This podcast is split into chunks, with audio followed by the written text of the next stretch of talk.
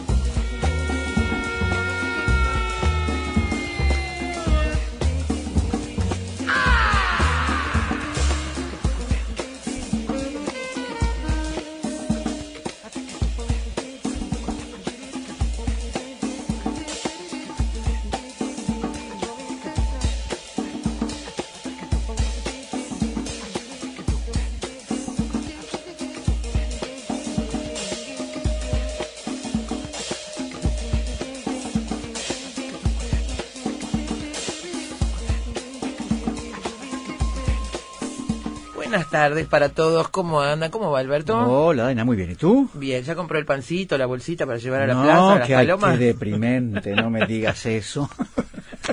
a darle de Me comer vas a a palomas. acá, me vas a entrar acá en, el ba- en los banquitos de afuera, Pablo, Pablito Aute, en los banquitos de afuera a darle comer a las palomas, algún palomo va a caer. Acá en el pasillo. Acá en el pasillo.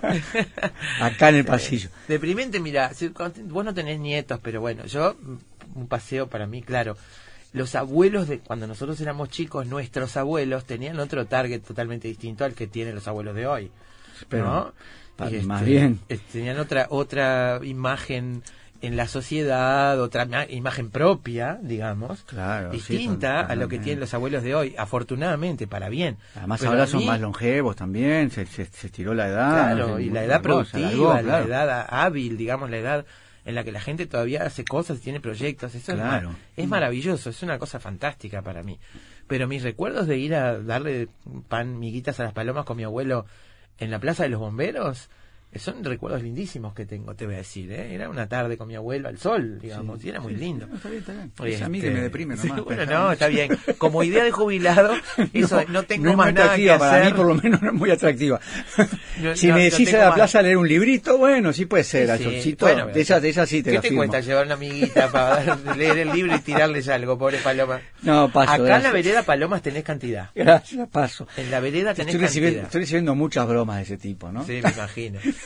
No, pero ayer Pablo Tiago Roca, eh, ayer me decía, este, que me decía eso, a nuestras, a- me decía, me, me estás tentando, a nuestras edades, a las edades que nos, nos jubilamos ahora, a tu edad mismo me decía, estamos con un millón de proyectos en la cabeza, ¿no? Mil, mil cosas para hacer. Te jubilás y capaz que terminás trabajando más, ¿no? Claro. claro, Por entonces, eso. claro, no, no, no, no es, la, entonces la imagen de la paloma es como esa idea del retiro de no hacer más nada, De no hacer nada. Y eso sí que no entra en mi cabeza. Claro, no, por eso, no, para nada. Por suerte la vida es totalmente distinta. Mira, llegó una flor, mira qué linda flor, Alberto. Una flor, una rosa, preciosa, una foto sacada de un jardín concreto, no Qué es una linda, foto de, foto propia. de internet. Está retocadita, me parece, con un poco de luz. Dice, son unos cracks, no puedo escuchar otra cosa en radio, ese es mi teléfono, ya lo voy a mutear. No puedo escuchar otra cosa que no sea Radio Uruguay y Efecto Mariposa. Un abrazo y con la foto, dice, un súper abrazo desde Cataluña, de una admiradora uruguayo-catalana que los escucha siempre. Pero qué divino, un abrazo enorme, Qué muchas, lindo. muchas gracias. eh. Voy a estar por ahí, mirá, en septiembre. Ah, septiembre y bueno. octubre voy a andar por ahí. eh. Bueno. Eh, y Cato dice, ¿hay algo que me perdí? ¿Qué pasa? ¿Cambios de programación? Ayer estuve fuera de sintonía, andaba por Copenhague. Cato, ¿cambios de programación? De- Mm. no, no exactamente. Se nos va Galo, es la última semana, el, el viernes es el último día que estará con nosotros. Y listo, digo, se nos va porque se jubila, está viejito. Cato, querido, ayer te mandábamos un saludo porque él decía, ¿no? Entonces, Decía, este, Galo dice interesante, ves todo interesante, los efectos mariposa, ¿no? Este, sí, el- al principio de la semana dábamos la noticia que me jubilo, estoy contentísimo, pero tampoco, también era una cosa inesperada, fue una cosa más, este, como que salió así, pero estoy contento. Bien. Muchas cosas para hacer. Igual me van a tener de vez en cuando por acá, ¿eh? Sí, señor. Sí, señor. Eso esperamos. Por suerte menos. para mí. Ahí está Pablito Baute en cabina de control, Gabriela Judich y Carolina Mola en producción, Cato en Suecia y Daina y Alberto Galo aquí al aire. Bienvenidos, ¿eh? Afecto Mariposa. Aflojate un poco, encende la radio, no preguntes nada y disponete a escuchar durante dos horas algo realmente diferente.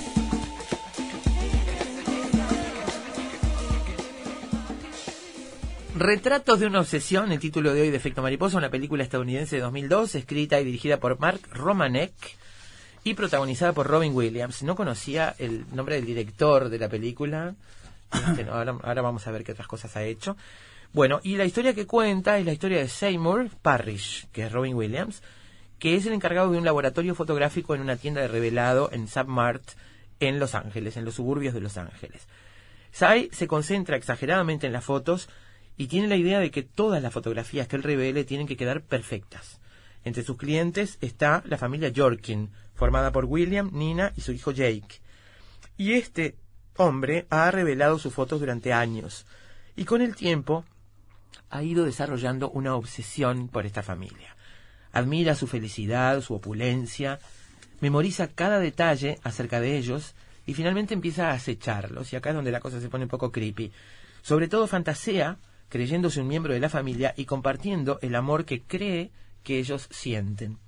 Pero pronto comenzará a desarrollar un una particular y peligrosa muestra de cariño. Este es el punto de partida para un programa que nos va a permitir hablar de cine, de fotografía, de obsesiones, de muchas cosas más. Lo primero que vamos a hacer es hablar de estas representaciones de la familia, fotografías de familia, fotoperiodismo y autoficción, con en un mano a mano con Nicolás de Lagopián, amigo, gran amigo de Efecto Mariposa, fotógrafo y docente de fotografía, que ha publicado varios libros y en varios medios de prensa desde el año 2001 y que trabaja habitualmente para el semanario Búsqueda y para la revista Campo. En realidad, Ya está aquí. además de amigo, es responsable de este programa.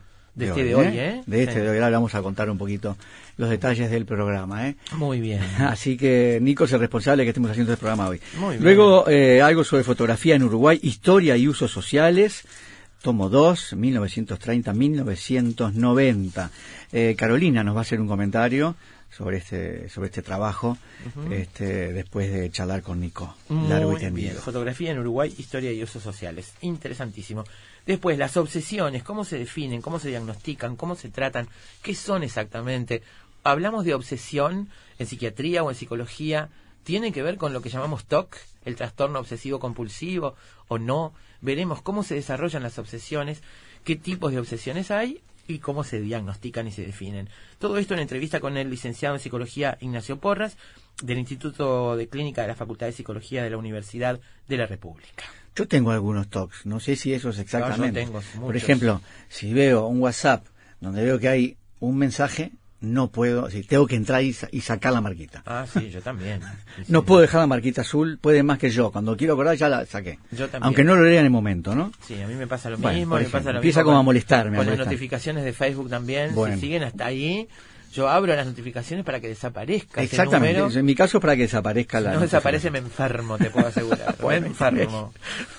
Eh, para el final del programa vamos a, a repasar, a comentar sobre algunas películas que tienen que ver con la fotografía y sobre fotógrafos especialmente. Hay muchísimas, las estaba repasando ahora. Sí. Por suerte las vi prácticamente todas, imagino que vos también. Este, Sí, y hay muchas, muchas. y muy buenas, muchas de Y ellas. todos los ¿eh? géneros hay, ¿eh? Todos los géneros, Todos los exactamente. géneros. Los fotógrafos como personaje han abarcado todos los géneros en el cine. Retratos de una obsesión, entonces, título de efecto mariposa para esta tarde, culpa de Nico de Ragopian, lo tenemos acá. Ya hablamos con él en un ratito, eh, bienvenidos. Paul Simon canta Kodachrome.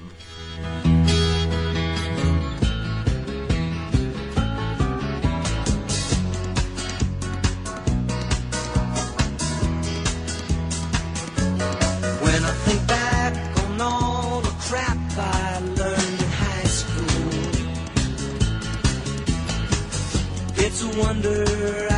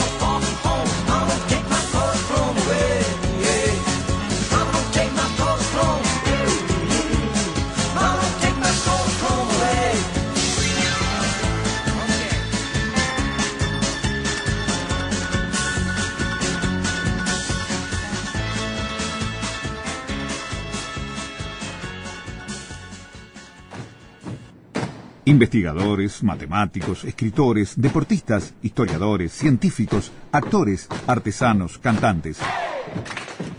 Todos ellos, desde cualquier parte del mundo, se encuentran todas las tardes en Efecto Mariposa. Cine, libros, pintura, teatro, poesía, música y un sendero sutil que los une a todos. Efecto Mariposa. Efecto Mariposa.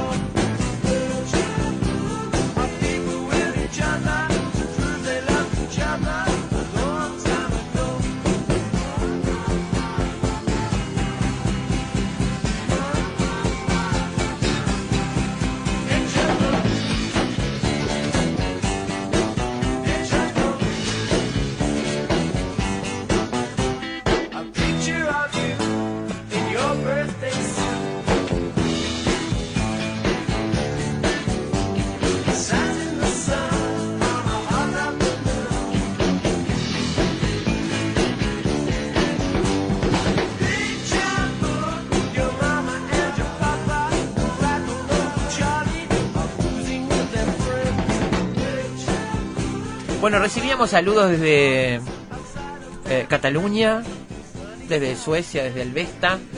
Eh, ahora, mirá, tengo una, a mi amiga Ellen que va en Cotec con auriculares. Genios. Entonces le puse, ¿por qué? Por el programa de hoy. Voy en Cotec con auriculares. La Paloma. Esto es La Paloma. O sea, vamos, eh, Cataluña, Alvesta, La Paloma y Paysandú. Dice. Eduardo Escotti Giraldo. Excelente título. Adjunto portada con su título original el cual se modificara para su comercialización en Latinoamérica. Tengo un videoclub en Paysandú, actualmente pausado y en pronta reapertura. Este título es una joyita en los thrillers. Un abrazo, siempre es una delicia escucharlos, dice Eduardo desde Paysandú que nos manda la, la carátula del, del, del- el título original de la película que es One Hour Photo. Yo no sé si ustedes tienen idea de qué, por qué la película se llama One Hour Photo en inglés. Pero bueno, Ni- acá está. Ni idea, vos sí, Nico, Yo bienvenido. Nico. Nico de la Copián ya está eh, presentado. Gracias, gracias por la invitación. Es un Al lujo, revés, vos me, vos me invitaste a mí en es este un programa. lujo para mí estar hoy acá. Este programa, perdón, tengo que decirlo. Dicen que lo serio. produjiste vos. Tengo que decirlo, ¿Lo Nico me mandó un mail y me dice, este es el programa que vamos a hacer para ser el último programa contigo. Al- algo de eso así hay. que me encanta. Al- Un poco de eso hay. Creo que se llama One Hour Photo porque antes, eh, hace, antes, hace unos pocos años, decían los carteles revelado una hora, ¿no? Ah, Ah, es cierto. eso, claro. y era lo Es que más o menos demoraba Acá un se revelado. llamó retratos de una obsesión. Hago énfasis en el plural porque para diferenciarla de retrato de una obsesión, que es la película con Nicole Kidman y Robert Downey sobre Sí. Diane Arbus, que es un peliculón Sí. sobre esa fotógrafa in- increíble que fue Diane Arbus, ¿no? Es más, yo creo que Nico me propuso esa Eso, eso y iba a yo le devolví ahora. esta con ese. Porque, claro, cuando, cuando yo armé esta pequeña lista de cosas que me gustaría que hiciéramos, eh, yo pensaba así, la otra se llama Fure, retrato de una obsesión, ¿no? Sí. Es la de, eh, sí, Nicole Kidman, este, sobre la vida ficcionalizada de Diane Arbus, que es una vida bastante atrapante porque bueno porque era una esta- ella estaba casada con un fotógrafo estoy hablando de la vida real no ella Sí. estaba casada con un fotógrafo de modas Y ella era la, las sombras, digamos, la que armaba la escenografía. sí, como el asistente ¿no? Exacto. y bueno eh, paulatinamente una separación de por medio eh, celos infidelidades cuestiones la van la van convirtiendo en una fotógrafa sus relaciones personales con Bueno, con este hombre que tiene hipertricosis, ¿no? Claro, con este hombre con lobo rara, que, media freak. que vive en el edificio. Sí. Y, y eso es lo que, lo que va armando como la carrera fotográfica, o por lo menos los temas fotográficos de, de Diane Arbus, que a mí es una, es una fotógrafa que me gusta montones, además una fotógrafa simple que revienta flashazos en la noche o en el día. A mí me gusta la fotografía simple, Diane Arbus es parte de eso y bueno, Bien. sí.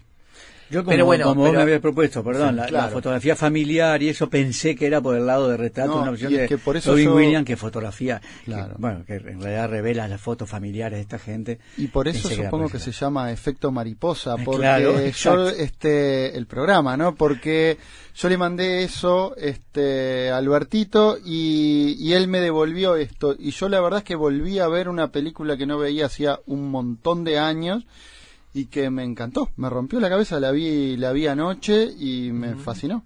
Yo pensaba, vamos a hablar de la película, pero pensaba, Nico, y lo hablábamos con Alberto hace un ratito, no hace tanto tiempo que nosotros sacábamos fotos analógicas y las llevábamos a revelar. Y que teníamos que esperar para ver lo que salía de ese carrete, que sabíamos la cuenta de las fotos que habíamos sacado, pero de pronto alguna había quedado montada. La llevábamos, teníamos, llevábamos el, rollo, que había que saber sacarlo para no arruinarlo, llevarlo y te devolvían un sobre con unos negativos y, y unas fotos. Y pensaba en el pacto que hay, pensando en esta película, en el pacto que hubo todo ese tiempo con un ser que desconocemos, pero que tenía acceso a nuestra intimidad en la fotografía. Sin que, sin que hubiera. eh, Supongo que habría, habría gente que se sacaría fotos desnudos o fotos íntimas, como ahora aparecen videos publicados, supongo que siempre lo hubo. Pero digo, sin necesidad de llegar a eso, le confiabas en un pacto a la persona. Yo siempre tenía como eso en la cabeza. Yo decía, este hombre va a tomar contacto con estas imágenes, seguramente ni se va a fijar en lo que hay adentro de las fotos, no le va a importar. Y calculado que hay un pacto en eso, ¿no? Y eso, que probablemente alguno le haya preocupado en algún momento, hoy ha cambiado totalmente. Sí, ya no sí, pasamos sí, por sí. ese proceso, ya publicamos nosotros mismos nuestras fotos íntimas, digamos. ¿no? Totalmente, sí, es así. y, y en cierta medida me, me ¿En parece qué andás, que... Daina? Perdón, ¿en qué cosas andás? tratando de, tratando de photoshopearme Me para dejaste sacar- pensando, me dejaste pensando.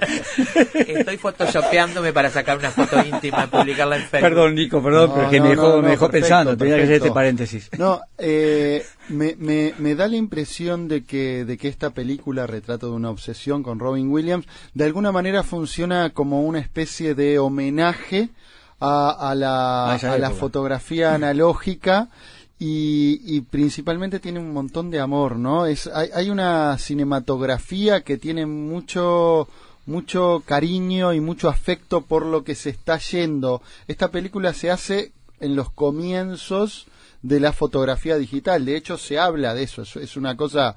Hay una escena donde ella le dice: Me compro una cámara digital. Él le dice: No, no, quédate con la analógica. Es como pasar que el si cine no me quedo sin sonoro, trabajo. digamos, claro. Y claro, y bueno, yo viví, yo tengo 40 años clavados y yo viví ese cambio. Este, yo empecé siendo fotógrafo con fotogra con revelado, con fotografía analógica. Y bueno, fue un cambio profundo.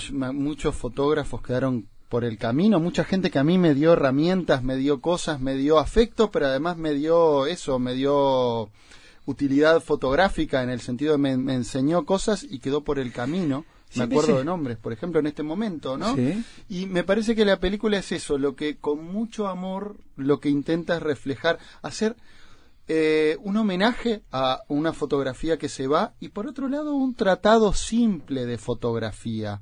Porque todo, todo esto más o menos que dijiste vos está más o menos mentado, Reflejado, nombrado claro. en, la, en la película, Claro. ¿no? Y el, y rol de, ese- de esa persona que revela, que lo puede hacer de muchas maneras distintas, con mayor o menor cuidado, con mayor o menor atención.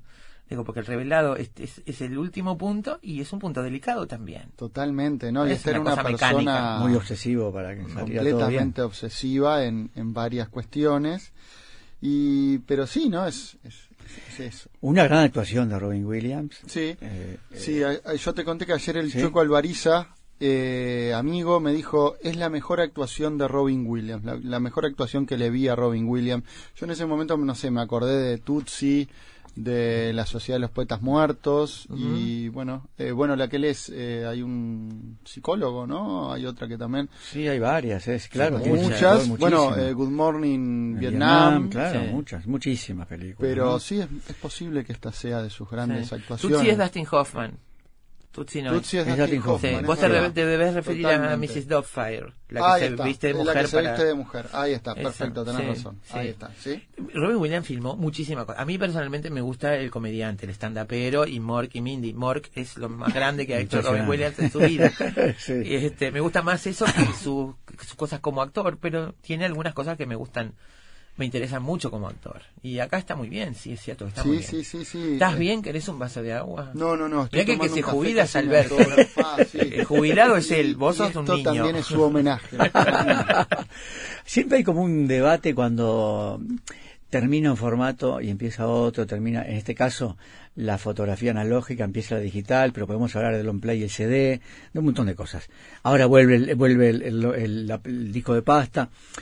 Me- yo recuerdo un debate en aquel momento, de, en el sentido de que eran mejor siempre las fotografías analógicas. En aquel entonces. Ahora la fotografía digi- digital ganó mucho terreno y mucha calidad. ¿Qué se puede decir al respecto de eso hoy día?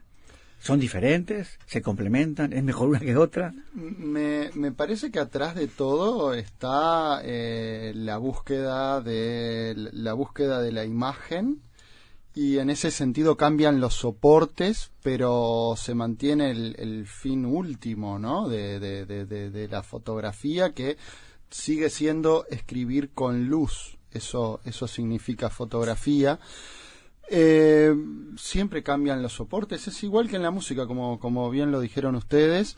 Eh, el CD, el disco de pasta, hablemos la, la música digital, hablemos Sí. de todos los soportes que queramos, pero siempre atrás la raíz suele ser la misma Y bueno, son cambios, a mí me da la impresión, yo eh, los veo con bastante, mm, eh, con una aceptación muy grande. Yo estoy muy a favor con lo que a mí me gusta mucho que todos tengan acceso a sacar fotos desde el celular, desde la cámara, desde el- el- lo que quieran, desde el aparato que quieran, porque me, bus- me, me gusta la, la búsqueda de, de imágenes.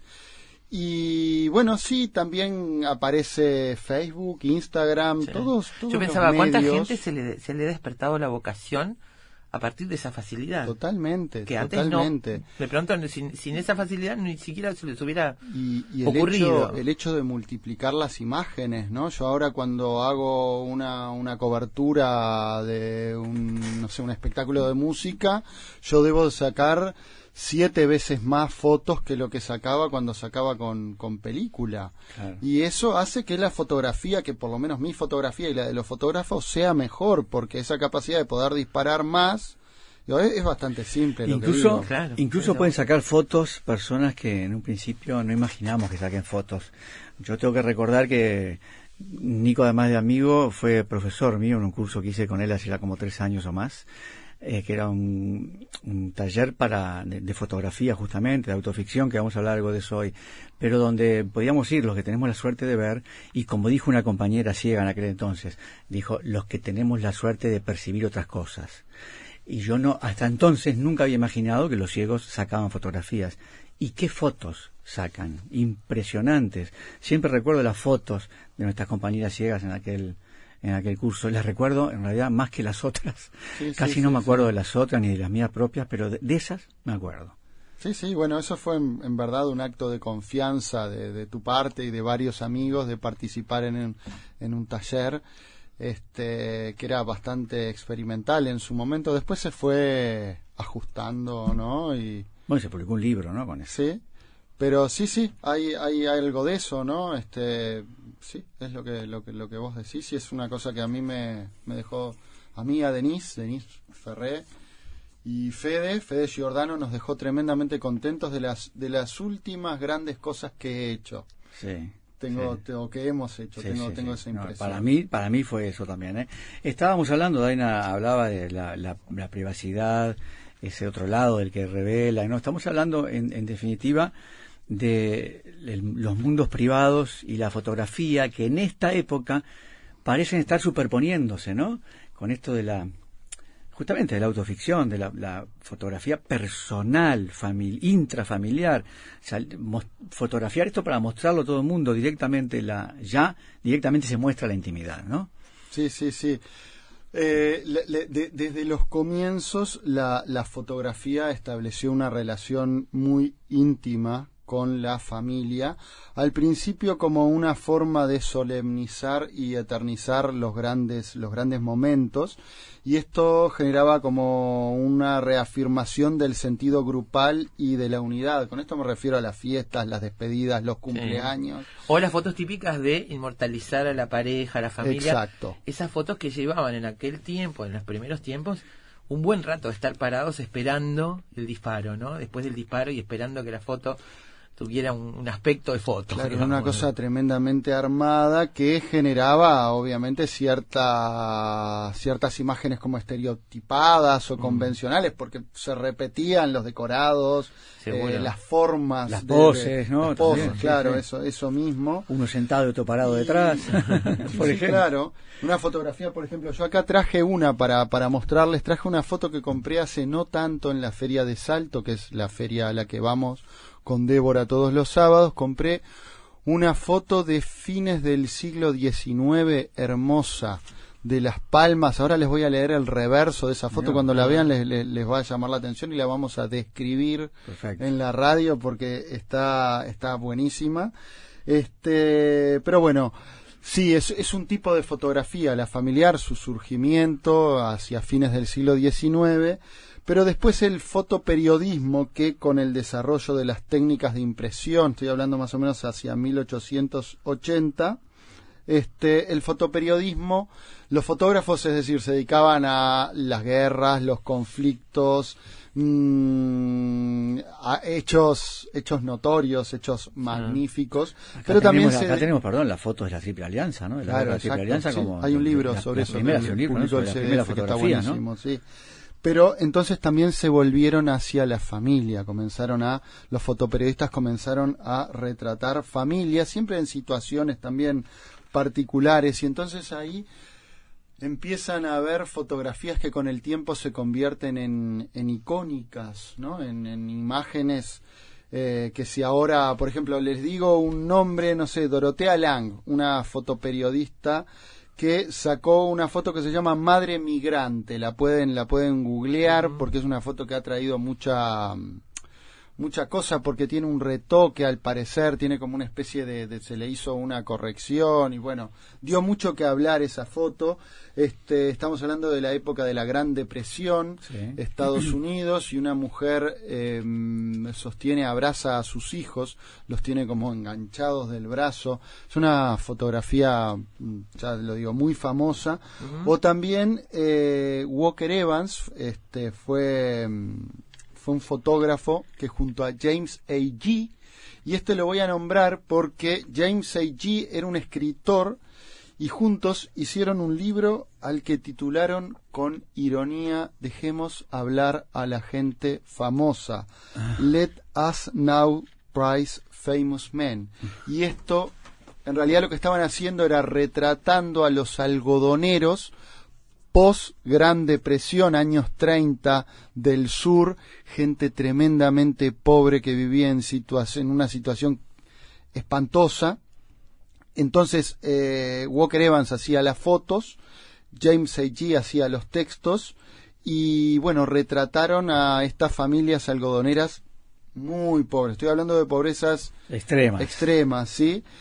Y también estas, este conjunto de imágenes se volvió icónico en la historia, en la historia de la, de la fotografía. Nosotros a Dorotea Lang la trabajamos especialmente en algún programa que tenía que ver con la depresión, con la gran depresión. Trabajamos especialmente su trabajo, por valga redundancia, este, en esa fotografía realista, naturalista y que denunciaba o, o pretendía evidenciar la otra cara, ¿no? En América Profunda. Sí, sí, La sí, trabajamos claro. especialmente a ella.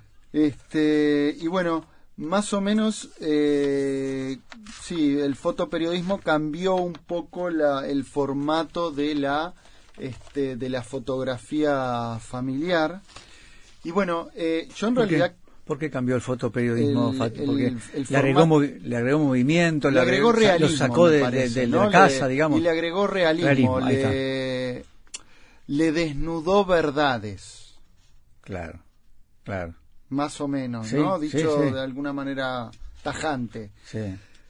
Eh, yo quería, a mí me interesaba hablar este tema para hablar un poquito de fotografía familiar y de eh, algunos trabajos recientes que he visto y que me han cautivado montones.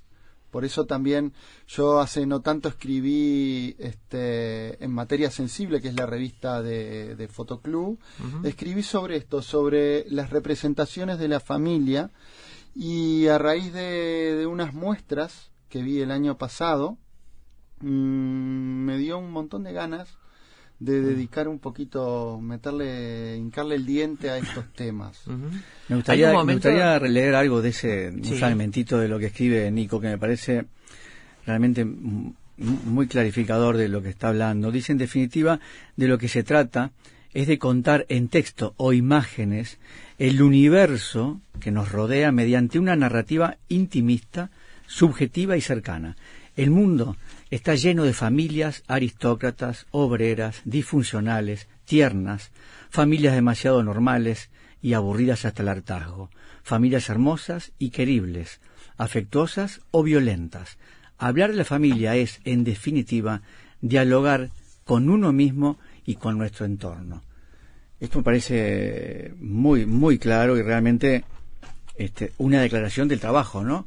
Una declaración de, de, los, de tus propios intereses al momento de tratar estos temas de la fotografía de familia, ¿no? Sí, eh, más o menos el camino que, que me llevó a, a- dedicarme a, a esta temática Creo, creo que empezó con, con un pequeño libro de, de una persona que, que no conozco, es, es una fotógrafa argentina que está radicada en México, se llama este, Luján Agusti y que escribió, eh, escribió f- eh, realizó un libro sobre, sobre la muerte de su, de su mamá y sobre las ropas de su, de su mamá. Sí. Entonces, eh, es, es un libro que con transparencias, yo lo traje ahora, ella se prueba los vestidos de su madre y hizo una cosa muy delicada, muy delicada y, y muy, muy linda.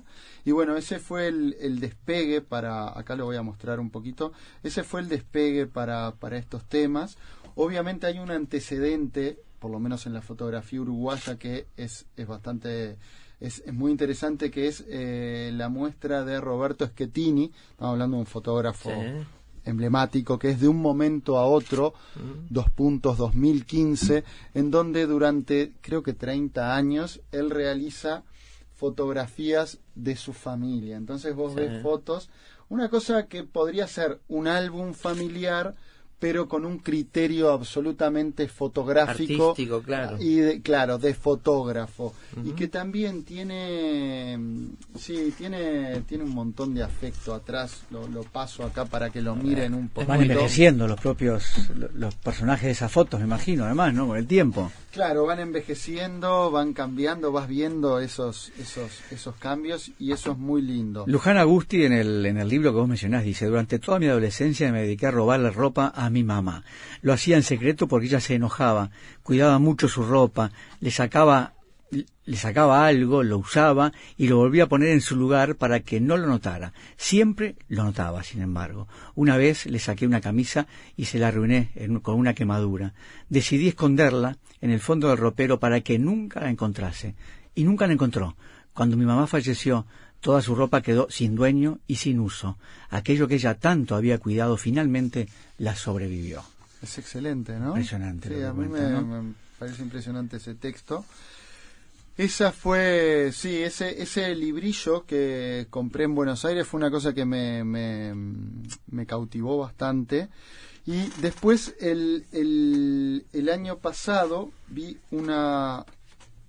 ¿Sigo hablando? Sí. una muestra Ahora, ahora- de- ahora cortamos un poquito y ya seguimos después contigo. Te, contame, termina ahí. No, una muestra de Carla Lucarela, que es Sí. otra argentina, que hizo un trabajo de largo aliento en el que, em, digamos que consistió en recoger, en su archivo pers- personal, recoger imágenes de su madre a la que casi no conoció y que la abandonó cuando tenía cuatro o cinco años, y entonces eh, exponer ese un montón de imágenes con, con unos textos muy breves y contundentes.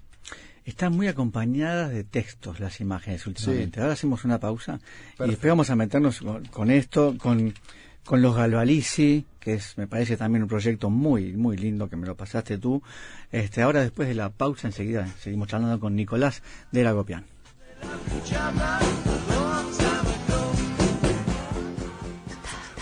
Batir las alas en cualquier parte del mundo provoca de este otro lado un fuerte sacudón en las tardes de la ciudad.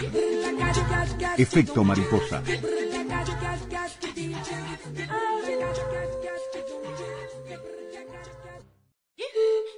Volar es necesario.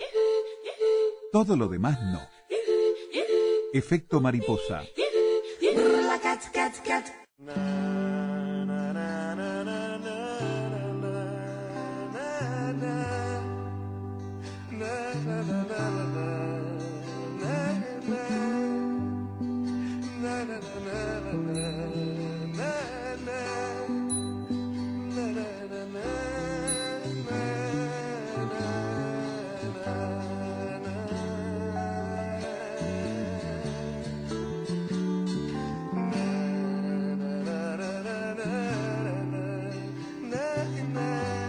Impresionante esta fotografía. ¿eh?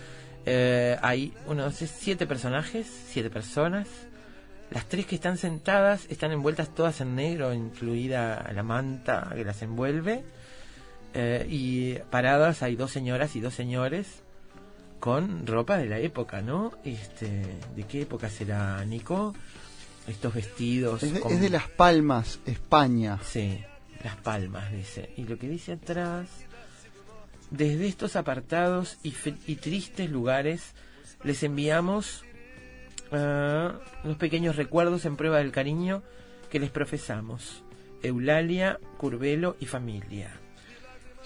De Ah, primera fila sentados, dice quiénes están. Y primera fila y segunda fila de pie, dice quiénes están. Pobre diablo que no sabemos dónde está, dice. Sí, así describe a, a, bueno, a una persona que seguramente no quería, supongo. Eh, aparentemente. que es el que está más de cotelé ahí, más, Sí. de, más de costadito, Sí, un más poco la- la alejado de de la, la imagen. familia. Increíble, en un cartón duro con un revelado de papel grueso y un cartón. Este, una postal que tenía su, su importancia, ¿eh? Totalmente. Linda, linda, muy linda. Estaba tratando de encontrar, sin éxito, Una historia para recordarla mejor, porque tengo algunos datos en la cabeza. Tuvimos aquí el caso, en efecto mariposa, una fotógrafa argentina que revisando, creo, lo voy a reconstruir como lo recuerdo, revisando material propio, ella y su pareja para sacar, para hacer una muestra o para no sé qué, o para descartar lo que no servía, revisando su archivo se encontró con una foto que ella misma había sacado por desde su ventana en algún evento, alguna movilización o algo así, muchos años atrás, donde aparece el que hoy es su pareja, digamos, en esa foto. Pero además había más detrás de esto, había una foto histórica familiar que juntaba al padre de él con la madre de ella eh, visitando un lugar turístico. Yo no me acuerdo, pero eran muchas casualidades que te hacen pensar en algunas conexiones mágicas que en las que uno escéptico no quiere creer, pero que a veces te rompen los ojos, ¿no? Totalmente. sí, Las fotografías sí. tienen también esas sorpresas. Uy, claro, claro, claro que sí. Bueno, ¿no? ¿te acordás de Cigarros, no? La La película. película, Sí, sí, claro. está buenísima. También aparece. Acá tengo este este libro de Luján, que es precioso, de, perdón, sí, Luján Agusti, Sí. que es, se llama Un montón de ropa. Es hermoso este libro, Sí, sí, a, es ver si lo puedo, a ver si lo puedo contar. Tiene una, una, tra- una transparencia donde hay un vestido solo. En la otra página está la fotógrafa, me imagino, no se le ve la cara porque tiene el pelo como tapándole la cara. Y cuando uno pasa esa hoja, el vestido queda sobre su cuerpo, digamos, ¿no? Esa transparencia queda sobre el cuerpo de la, de la fotógrafa que en, eh, está solo, está solamente, digamos, se ve la, la cabeza, los brazos, las piernas y la parte del vestido está en blanco. Entonces, cuando le pongo las- la, la transparencia, queda el vestido puesto. Es muy lindo este, muy lindo este libro, ¿eh? Im- im- impresionante Sí, sí, porque además en algunas transparencias aparece también la fotografía de la madre que es la dueña de las, de Total, las ropas, de, ¿no? de la ropa, claro. Ujú. Qué lindo Este, libro, ¿eh? Yo les estaba contando entonces lo y de tiene una quemadura de cigarro al final que no sé si forma parte Sí, del sí, libro ya a esta forma altura. parte del libro, claro. Es un fotolibro del que se hacen pocos ejemplares. ¿Esto, for- ¿Esto forma parte Sí, del libro? sí, sí, Qué sí. impresionante. Todo eso. Pensé que se te había quemado a vos y estaba No, haciendo una no, broma. No, no, no, no. No, No me así. digas, Es mirá así vos. sí. Muy bueno, muy bueno, ¿eh? Sí. realmente. ¿eh? Y entonces les estaba contando de Carla Lucarella que hizo esta muestra con su con las fotos de su madre, este de su madre que apenas conoció, con su archivo familiar que eh, le costó mucho juntar y bueno, son un- eran un montón de fotos, yo quedé impactado, además una muestra que recorría hace mucho tiempo porque los textos no eran cortos. Yo creo que estabas más o menos una hora recorriendo la historia este con cada con cada bueno la, la- la historia entera no porque además en un momento decía bueno qué va a pasar acá ya era una historia bastante rara. Y bueno y después en, en el taller eh, nosotros damos con, con Denise el mismo taller con, con, ajustes en, en el fotoclub fotoclub uruguayo. Y el año pasado tuvimos eh, como bueno como talle- como alumna del taller a María Pía Galvalici que eh, ella también trabaja con trabajó con su familia de una manera muy elegante tremendamente elegante. Acá les voy a mostrar un poco.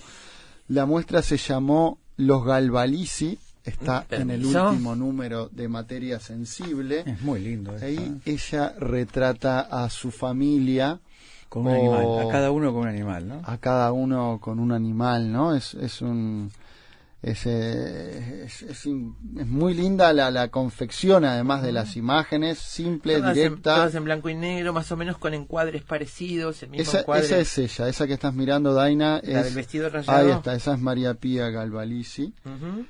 Y fue una muestra importante. Para a mí me gustó, la, la hizo en, creo que la hizo en más de un lado. Es este, uruguaya entonces. Es uruguaya, Uruguaya. sí, es uruguaya. Eh, va a ser madre de acá, de acá a poco. Sí, está La- habita en el viejo hotel que está frente a la plaza central de un balneario amarillo y seco. Durante el día las ventanas están cerradas y el aire inmóvil. Cuando cae la noche, las arañas se encienden y la mesa se llena de alcohol, panes y paté. Los niños toman vino, la orquesta toca de espalda y no está permitido bailar. Dice en el, en el parte del texto que introduce esta historia de los Galvalici, que son una cantidad de fotos este, de, de miembros de esa, de esa familia.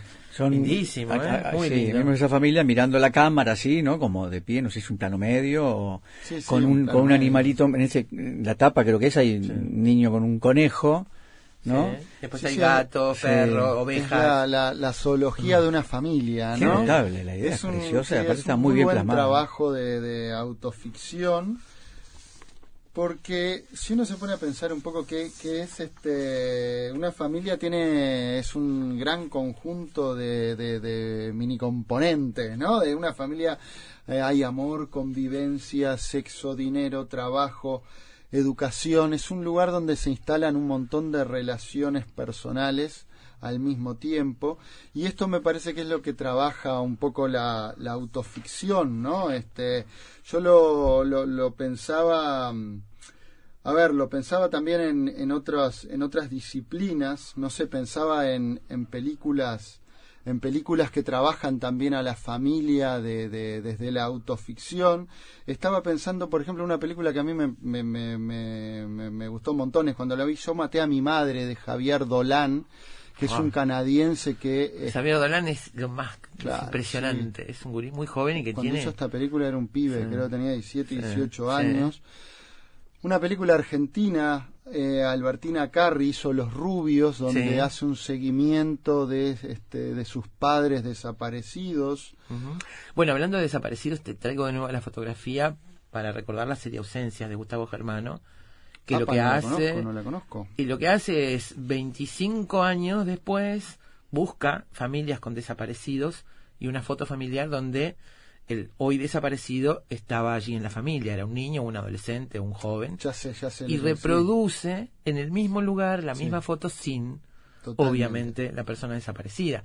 Es muy impactante desde el punto de vista del mensaje que quiere dar y en esto que decías, los mini componentes de la familia, la, la ausencia es muy evidente en ese en ese trabajo, ¿no? Totalmente, sí. Parece que refleja me- me- muy bien el tema de- No, no, sabía el nombre, no me, no me acordaba, no lo sabía el nombre. De- El tema de la familia y el tema de los desaparecidos, digamos, ¿no? Es muy poderosa esa ese trabajo en ese sentido. Pero volviendo al cine, estabas hablando de, de Sí, ¿no? De Carrie. películas donde las, donde las familias, no sé, eh, estoy pensando por ejemplo en Roma, película multipremiada, la del mexicano Cuarón, ¿no? Son una, una familia, es, es- la vieron esa Sí, película, sí, ahí en la colonia La Roma.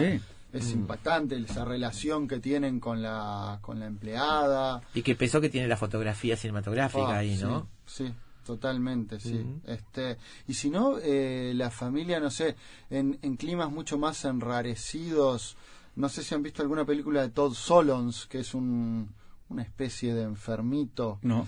Este, no me suena. Happiness, Palíndromo, películas, pa, películas eh, Las voy a buscar. fuertes, verdaderamente fuertes. O en el mundo del teatro, ¿no? Las, las eh, mezclas de eh, mm, familias y autoficción o familias, este, familias disfuncionales, obras que, que me han gustado mucho, Agosto Condado Osage, que fue una, una obra de Tracy Letts que se hizo en Uruguay, en Argentina. Este, en Uruguay la hizo el, el Teatro El Galpón, es una película también que hizo Hollywood hace no tantos años. Una obra argentina, Mi hijo solo camina un poco más lento, que en verdad es de un dramaturgo, creo que croata, que se llama Ivor Martinic. La dirigió Guillermo Cacase. Todo esto lo vi acá, ¿eh? se hizo Sí. acá en Uruguay. La omisión de la familia Coleman, también familias disfuncionales, hijos enfermos, problemas, hermanos que vuelven. Porque esa necesidad últimamente de abrir las puertas de lo íntimo, ¿no? Y de, de lo privado, digamos, y de además de esa manera, ¿no? Este, tan directa acá es literal prácticamente lo que lo que se muestra, salvo claro, también hay autoficción como decías, ¿no? Porque por ejemplo, en esta foto donde cargan animales, yo estaba mirando el libro ahora, hay hasta cierto parecido entre unos los animales y quienes los los cargan, hay una hay una- cosa que uno puede leer ahí, ¿no? Este, pero ¿por qué te parece esta es por la presión de las nuevas tecnologías que finalmente también nos están sumiendo en una cosa de que casi ya no hay como privacidad? Es ¿Puede posible. sí, presionar eso de alguna manera? Capaz que tiene que ver con algo de eso, sí.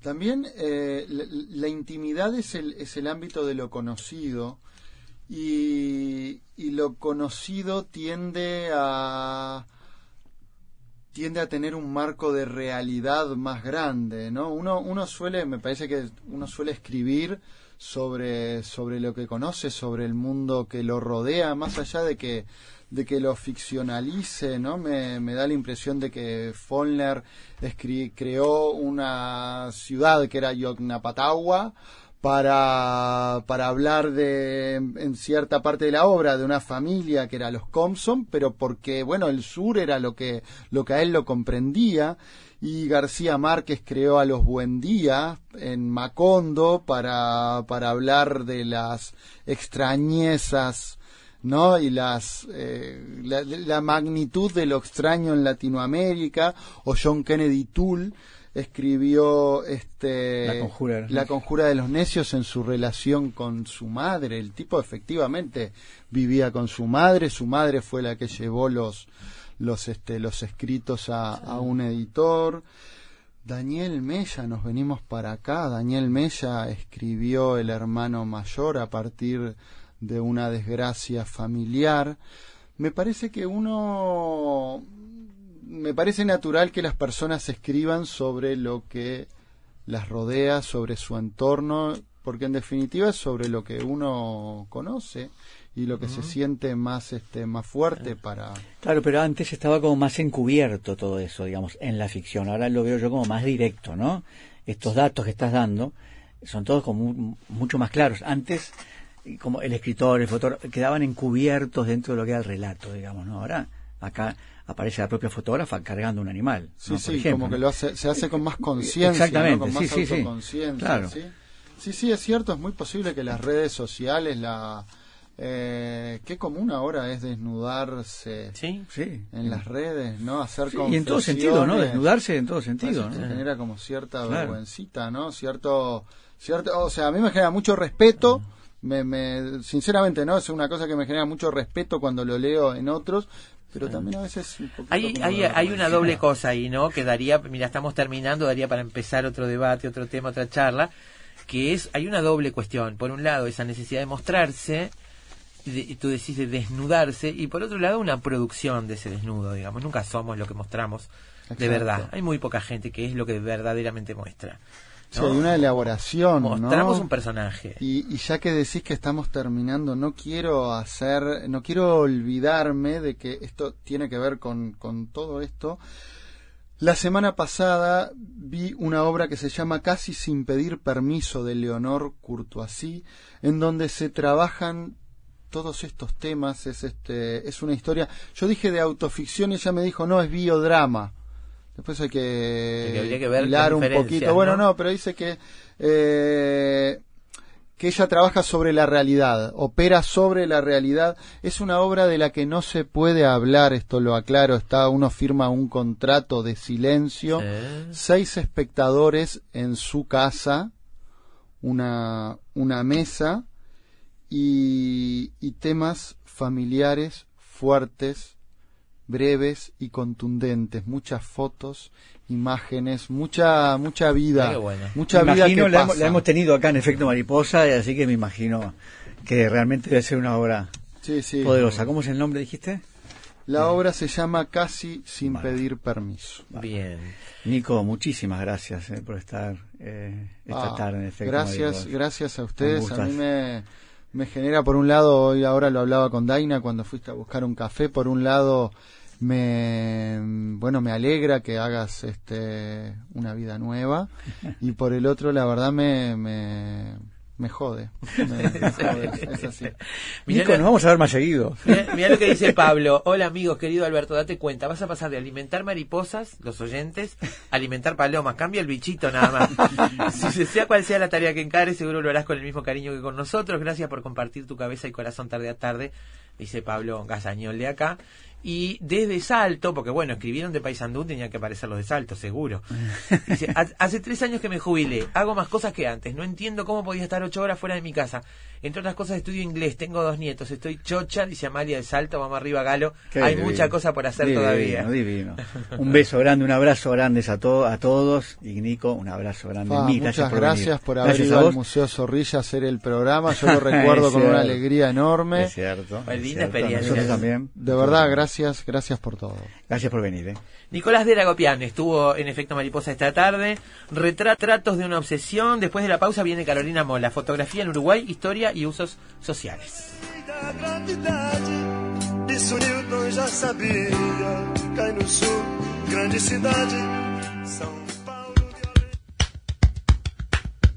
Siempre sabremos cómo empieza, pero nunca cómo termina.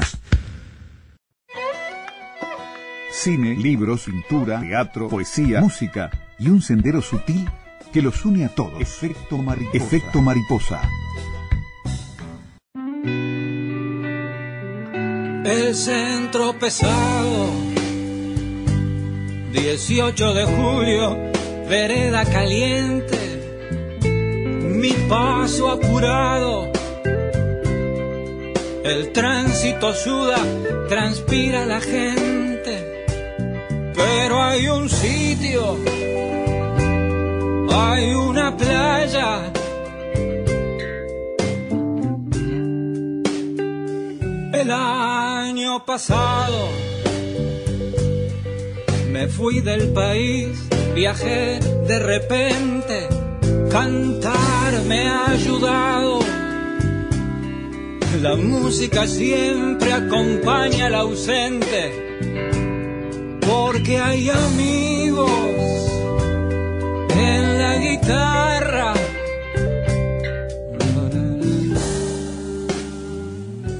Dice Ana que la vida de jubilado no da para nada, Alberto. Casi jubilado solo le digo que no va a tener tiempo para nada. La vida es muy de corridas. Mucha suerte, dice Ana. Gracias, Ana. Un abrazo grande. Muchas gracias. Bien, eh, es una alegría inmensa que comience una nueva vida. Esperamos la novela que escribirá como para despuntar el vicio, entitulada de Mariposas y otros bichos. El año que viene estará. Bueno, Carolina Mola llega para traernos mm, alguna información y detalles sobre fotografía en Uruguay, historia y usos sociales entre 1930 y 1990. Andamos recorriendo, venimos del sepia ese, ¿no? Y vamos a llegar seguramente a otras cosas, pero bueno, trabajos que se han hecho sobre nuestro país. Este, Carolina Mola, bienvenida. ¿Cómo andan? Bien, acá. Tengo un relajo de papeles y cosas. Y este Y libro. masitas y... y masitas también. Sí. Y este Masitas libro espectacular. Realmente, este, si, si hay algo para destacar a, a primera vista de, de este libro es que como objeto es una preciosura, ¿no? La- una edición impecable, eh, con más de 300 fotografías, eh, pero además con toda, con todo el contexto, con la contextualización este, de estas fotografías del- del Uruguay, un segundo volumen que fue editado por el Centro de Fotografía. El primero abarcaba del año 1840 a 1930 y este segundo volumen abarca de 1930 a 1990. Y es lo que, como su nombre lo indica, la historia y usos sociales de la fotografía en el Uruguay un trabajo del Centro de Fotografía que, como decía Magdalena Broquetas, una de las editoras de, de este trabajo, cuando arranca eh, en, en el 2002 a conformarse este centro, eh, con respecto a la fotografía estaba todo por hacer. Con respecto a la historiografía de la fotografía en Uruguay estaba todo por hacer. Lo que en otros países ya se había este, trabajado durante mucho tiempo acá, todavía las fotografías estaban muy desperdigadas, ¿no? Sí. En distintos lugares, en distintos centros, hasta en colecciones privadas, por decirlo así. Y, y bueno, el centro es el que desde el año 2002 está haciendo todo este trabajo de recopilación y de estudio, además, este, de lo que es la, la, la foto en, en el Uruguay. Hay por un lado ese trabajo de, de- de búsqueda, clasificación, sistematización de la búsqueda, archivo, cuidado, mantenimiento, y por otro lado las publicaciones, tanto Claro. de las imágenes y el acceso a las imágenes como de eh, trabajos elaborados como este. ¿no? Claro, exacto. Que además quiero agregar que eh, todas las publicaciones del Centro de Fotografía están en formato eh, online, digamos. Ujú. O sea, es muy lindo tener el, libro objeto, pero también si ustedes quieren consultarlo, en la página del Centro de Fotografía está todo lo que han publicado y ha sido mucho en estos años este, con respecto a, a esta materia, que como decía Broquetas, la fotografía eh, son muy pocos los inventos que atraviesan tantos aspectos de la vida del hombre como la fotografía, ¿no? Este, en, e- en este caso hay este, está dividido, dividido por capítulos, pero está la fotografía familiar íntima, la fotografía eh, social, digamos, de, de la vida en sociedad, la fotografía turística, eh, la fotografía artística, la científica, o sea, realmente abarca todo lo que te puedas imaginar este, de la vida de un país. Claro. En este caso. ¿no? Claro.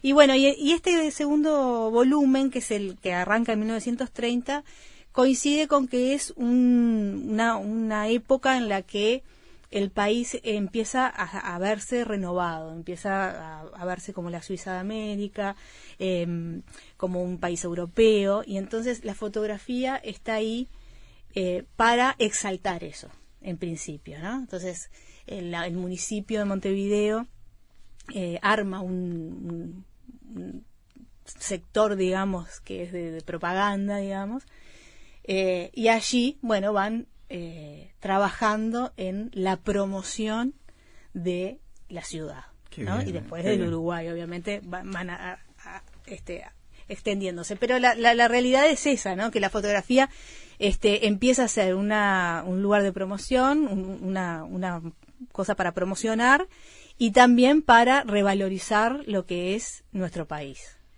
Y otra cosa Ahí que, hablamos de arquitecturas también, por, por, ejemplo, ¿no? el Palacio Claro, Salvo, eh, los pal- el Palacio Díaz, hay la- bueno, la foto de, de, mm, cuando uno ab- abre el, el- el volumen, está suplemento del diario El Día, con una foto espectacular Sepia.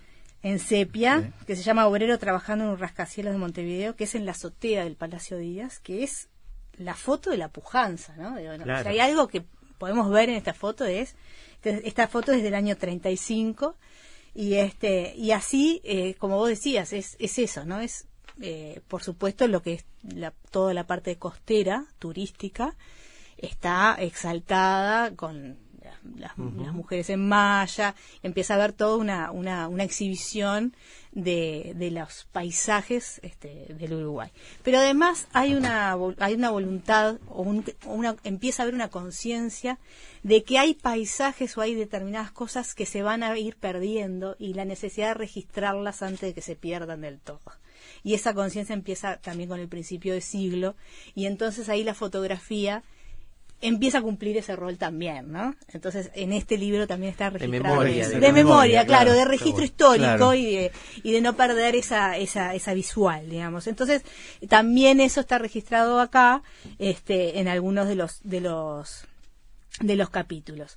Así que bueno, es, es un libro eh, que para los que han vivido, la, por ejemplo, el diario en papel, hay todo una- un, sector de lo que es la prensa uruguaya y de cómo eh, empieza a ser este un registro de, de la realidad, pero bueno, como, como una crónica roja que obviamente no impactaba tanto por, su, por cómo se escribía, sino por las fotos que se, que se mostraban este que es un hito no realmente. Acá está marcado el hito de la de la prensa de la prensa de la crónica roja. Y luego también lo que era el- por ejemplo la revista Mundo Uruguayo que empieza siendo una copia del mundo argentino eh, y empieza siendo como una cuestión de sociales y termina siendo una de las revi- la revista más importante de- del país y este y hoy en día es un archivo histórico esa revista que quizás cuando se inició nunca se imaginaron que iba a poder ser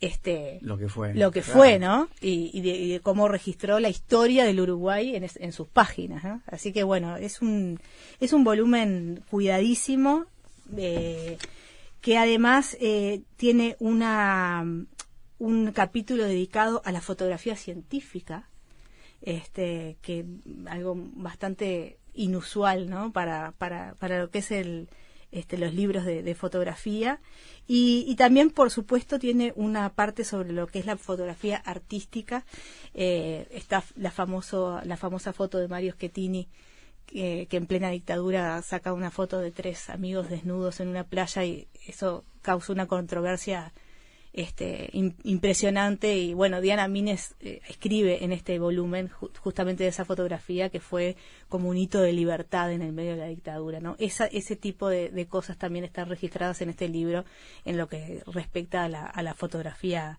artística así que bueno No falta nada, digamos, en el rango de No. posibilidades de la fotografía. la todo. verdad, entre el volumen de 1840-1930, que es el primero, y este, tienen toda la historia del Uruguay en fotos. Es, es notable. es notable, porque aparte es una recopilación, como decía Magdalena Broquetas, ellos son hist- historiadores, empiezan a acercarse a la fotografía como historiadores sin una formación quizás fotográfica, porque Claro. tuvieron que formarse en el camino en estos 15 años que están trabajando. Este, y, y eso es lo que hace que se enriquezca el volumen, ¿no? Eh, la multidisciplinariedad mirada a través de la fotografía. Entonces, no es solo una- un volumen de fotos, sino es la historia de estas fotos. Es lo que decías al comienzo, cómo la fotografía finalmente atraviesa todos nuestros Exacto. lugares, todas nuestras actividades. ¿no? Esto se puede, se- como les digo, se puede adquirir en el centro de fotografía, eh, pero si... Tengo entendido además que no son, en la ocasión que estuvimos hablando de estos libros acá, hablamos de los precios en aquel momento. No, no eran muy Hace caros. muchos años, pero eran muy accesibles, eran precios para el valor que Sí, tiene. sí, sí. Eran Porque muy esto es, un, accesibles. es- esto es un libro de consulta Sí, claro. permanente, digo, porque acá está contado muchas historias del Uruguay. Está, por ejemplo, la, la historia de que está- se muestra en una foto que es espectacular de la inauguración del mausoleo Ujú. en 1977, que es una foto tomada de, de, de picado, llena de gente, y ahí eh, cuando se cuando se inaugura el mausoleo, los, los niños uruguayos de muchas de las escuelas tenían la obligación de ir a la inauguración. Sí. Y entonces hay muchos hoy hombres que cuentan que en ese momento estuvieron durante horas parados para que se pudiera este, hacer la, la, la, la inauguración como los militares querían, ¿no? Bueno, en esa foto está toda esa historia también, ¿no? Este, visualizada. Y ni que hablar lo que es toda la, la, la fotografía del Estado dictatorial, en el año de la orientalidad, este con Gabriela veíamos este ahora fuera de micrófonos eh, tenía había un cuaderno de, de- de- de la escuela que, que tenía una, una foto de dos niños que decían en paz que se- nos los distribuyeron a todos en las escuelas no Digo, sí. uno se reencuentra con imágenes que les resultaban familiares que en aquel momento no sabíamos en qué contexto nos la daban porque Claro. éramos muy chicos y que hoy en día con en, en este libro está contextualizado lo que lo que significaba no Fotografía Claro, en buenísimo, Uruguay, fotografía en Uruguay, historia y usos sociales. Existe tomo 1, tomo 2. Este es el tomo 2 entre 1930 y 1990. y como decía Carolina, es un libro publicado y editado por el Centro de Fotografía y está también disponible digitalmente en, en el sitio en del el sitio centro. web Y es un Sí. libro de consulta, así que si me dejas cada tanto voy a venir a consultarlo. Es- la- las puertas están siempre abiertas. Vos ya lo sabés. Dice María Luisa, en cuanto me jubile, me propongo realizar un taller de escritura literaria a cargo de Alberto Galo, muy recomendado por gente que aprecio. Ah, sí, sí, sí. Felicidades en el jubileo, dice María gracias, gracias, te esperamos. Un abrazo. Batir las alas en cualquier parte del mundo provoca de este otro lado un fuerte sacudón en las tardes de la ciudad. Efecto mariposa.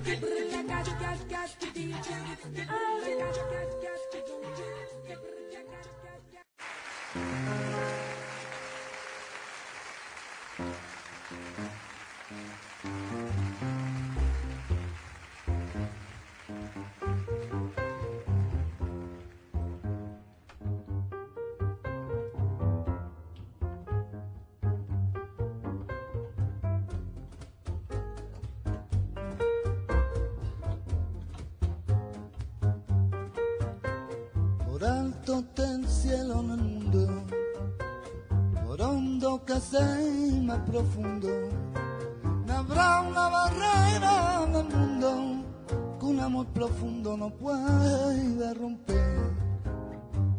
Hay amor es el pan de la vida, amor es la copa divina.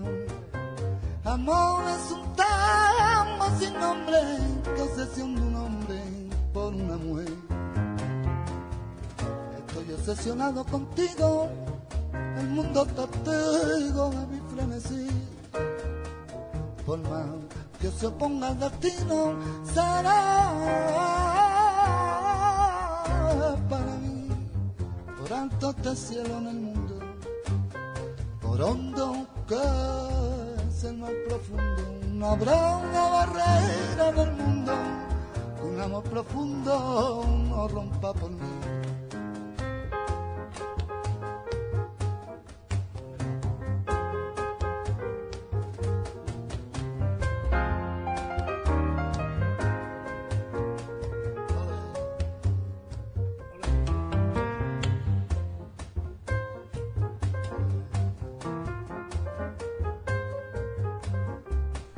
Retratos de una obsesión, esta película del 2002 protagonizada por Robin Williams, este hombre que trabaja en esa casa de revelados y empieza Alberto a desarrollar una obsesión por esta familia, ¿no? Sí, totalmente. Es como un- una especie de supermercado. Está encargado de, de la parte de fotos, que como decía Nico, tenía un cartel que decía fotos en una hora. Sí. Eh, y entonces allí él, durante años, viene fotografiando a una familia este, que, que siempre llevan a revelar así, allí sus rollos. Por lo tanto, la película está ambientada en esa época, en la, en Claro. la época analógica, como decíamos hoy, Sí. ¿no?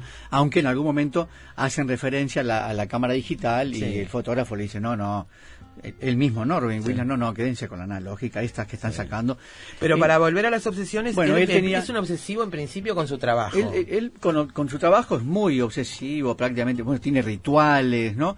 Así- y, pero empieza a obsesionarse con la familia, porque él quiere, de alguna manera, formar parte de esa familia exitosa, feliz, y, y que o- obviamente se quieren eh, entre ellos. Y, entonces, bueno, eh, empieza a obsesionarse con la familia. De hecho, los empieza a acechar en algún momento. Ahora, qué palabrita que usamos en el lenguaje cotidiano mucho. Estoy obsesionada con esto, me obsesiona tal cosa. Tengo un TOC, dice la gente, tengo un trastorno obsesivo compulsivo, mucho. Este, pero bueno, es bueno meternos con un poco más de rigor en las definiciones, ¿no? ¿Qué es una obsesión? ¿Cómo se define? ¿Cómo se diagnostica? ¿Cómo se trata? ¿A qué responde? ¿Qué es lo que pasa cuando una persona sufre un trastorno de este tipo?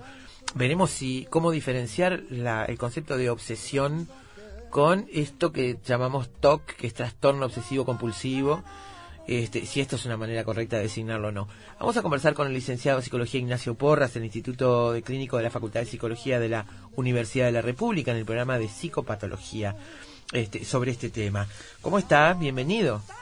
Bueno, buenas tardes. Muchas muchas gracias por la invitación. Bueno, eh, ¿cómo, ¿cómo podemos definir obsesión? Para precisar un poco, esto que decíamos lo usamos permanentemente en el lenguaje cotidiano de todos los días. Estamos hablando de una patología, la estamos transformando en una metáfora de la patología también, ¿no? A la Bueno, vez. como, como tú bien lo decías, ¿no? Un, un poco a veces el uso popular de, lo- de los términos que, que lleva a, a veces con ideas como, como obsesión o, palabras como ansiedad que se usan, o estar estresado, muchas palabras que se usan en general y que tienen ya un, un sentido eh, específico general, pero bueno, psicopatológicamente no, no, a veces no, no son exactamente así. En el caso de la, de la obsesión, eh, bueno, las obsesiones son, son, son parte de decir del, trastorno obsesivo compulsivo, de la neurosis obsesiva, si lo tomamos de todo enfoque, que tienen que ver sobre todo con, con ideas intrusivas, ¿no? Más, más que con la, con la tendencia de, o preocupación del pensamiento, que es lo que, lo que se, describimos más popularmente como obsesión, tiene que ver con, la, con las ideas intrusivas. Intrusivas Ah, quiere decir que se presentan aunque uno eh, aunque haga uno los no esfuerzos. quiera, Ahí está. ¿no? Sí, aunque uno no quiera. O sea, hay muchas personas, muchos oyentes les pasará que a veces le asisten en algún momento algunas ideas que, bueno, que las reconoce como propias, pero que son como molestas. A veces imágenes, este, a veces tienen contenido agresivo, a veces tienen contenido este contenido sexual, digamos, que no, no, que, el sujeto rechaza, que se le vienen y se le presentan, ¿no? O sea, como forma parásita. Ahora, posiblemente, posiblemente eso nos pase en algún momento a todos. La, ¿no? la pregunta sería cuándo esto se convierte realmente en una patología. Bueno, eh, sí, a, a todos nos, no, está bien lo, que- tú decís, a todos nos, nos pasa. En algún momento puede ser. En ¿no? algún momento nos pasa tanta cosa, pero, Claro, sí, claro. pero claro. Este, pero no, eso es eso cuando bueno, eso termina generando un, un pensamiento un- contra el, eh, ideas contra el que eh, el sujeto lucha contra ellos, Ah, ¿no? claro, permanentemente se le imponen y, y, y lucha y se le vuelven a aparecer y se le vuelven a presentar y, Perfecto. y a veces llevan a, a toda una angustia que, que produce esto, ¿no? ¿Pueden ser recuerdos también? Angustia. A veces pueden ser recuerdos y ahí tenemos que ver un poco lo que es el lo que, sería el estrés postraumático. A veces este, hay, hay escenas, digamos, este, que el sujeto ha vivido, accidentes o, situaciones trágicas o, o que lo han conmovido, que bueno, que se le repiten como, como imágenes también, que bueno, que, que vuelven una y otra vez y que no, que no terminan de ser elaboradas. La tende- la, después está lo que es el comportamiento obsesivo, ¿no? Más de, de, mm, que es lo que, lo que se escribe un poco el detallismo, el perfeccionismo, eh, que a veces tiene cierta eh, preocupación del, del, del, del pensamiento por la prolicidad o por la limpieza, este, que eso es lo que la gente generalmente llama más en general está obsesionado, dice, ah, está obsesionado con la limpieza, está obsesionado con, eh, yo qué sé, con, a veces los coleccionistas, no está obsesionado con Claro, pero ahí- 18 cosas, eso ya es- Me apoyo en lo que decía Alberto Sí. hace un ratito. Una cosa es ser un obsesivo de la limpieza y otra cosa es tener un trastorno como el que tenía Jack Nicholson en la película Mejor Imposible, que es que no puede pisar Mm. eh, una, una división del pavimento y tiene que comer en el mismo restaurante con los mismos cubiertos y la misma persona que lo atiende todos los días a la misma hora. Y si no, se Sí. desestabiliza, digamos, ¿no? Es- emocionalmente. Hay una gama entre una cosa y la otra. Sí, sí, son distintos, son distintos fenómenos de mm, distintos fenómenos de, cuadros este, de neurosis obs- obsesiva, ¿no? O sea, eh, la preocupación por la simetría, la preocupación por la limpieza, la preocupación, a veces la aritmomanía, el sujeto hace cuentas en el aire sobre determinados números que va y, y los mueve una y otra vez, los juegos de palabras, este, muchos distintos. Hay que recordar que en las películas no mm, a veces presentan cuadros que en la realidad son difíciles de verlos de, claro. Claro. de esa de esa manera o ju- juntan varias cosas por ejemplo en la, en la película esta de Robin Williams hay po- algunos elementos que son más de, de- de acosador que no Claro. quedan bien claros yo no la recuerdo mucho y después hay otros elementos más de un sujeto más bien este eh, más neuroobsesivo no en aspectos más del, del método por lo general lo que nosotros tenemos es que mucha gente lo, lo que queda muy muy muy captada en esto de lo obsesivo es por, lo,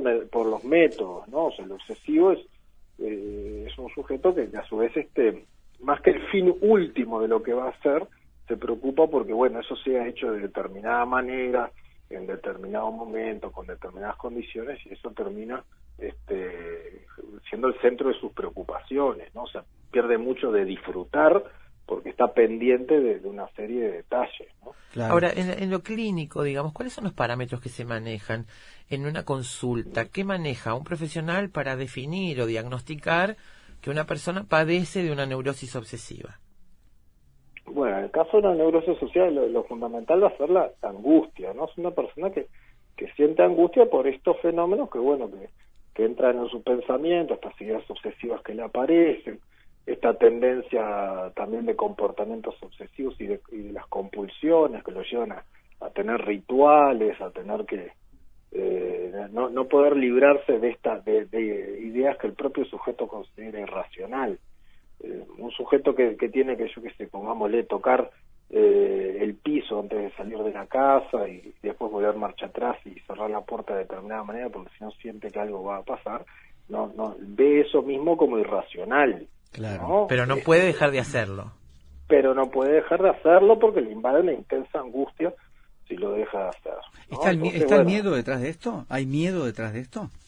A veces hay miedo, sobre todo cuando hay ideas obsesivas, estas ideas que yo me refería al principio, imágenes violentas o, lo que fuera, a veces hay este hay el miedo a poder llegar a ejecutar eso, ¿no? Claro. que es un miedo que no, no, no se corresponde con la realidad, la realidad no, no, no, el sujeto no pasa al acto, ¿tá? términos generales. Pero a veces si el sujeto tiene una imagen, pongámosle eso, una maestra de escuela que, que le sobrevienen imágenes de que bueno, de que eh, de que va a agarrar a un niño y lo, lo va a empujar contra la pared, pongámosle que le viene esa imagen, no por ningún niño en específico, que nadie piense, ah, bueno, está enojado con el niño, no, es una imagen que le viene.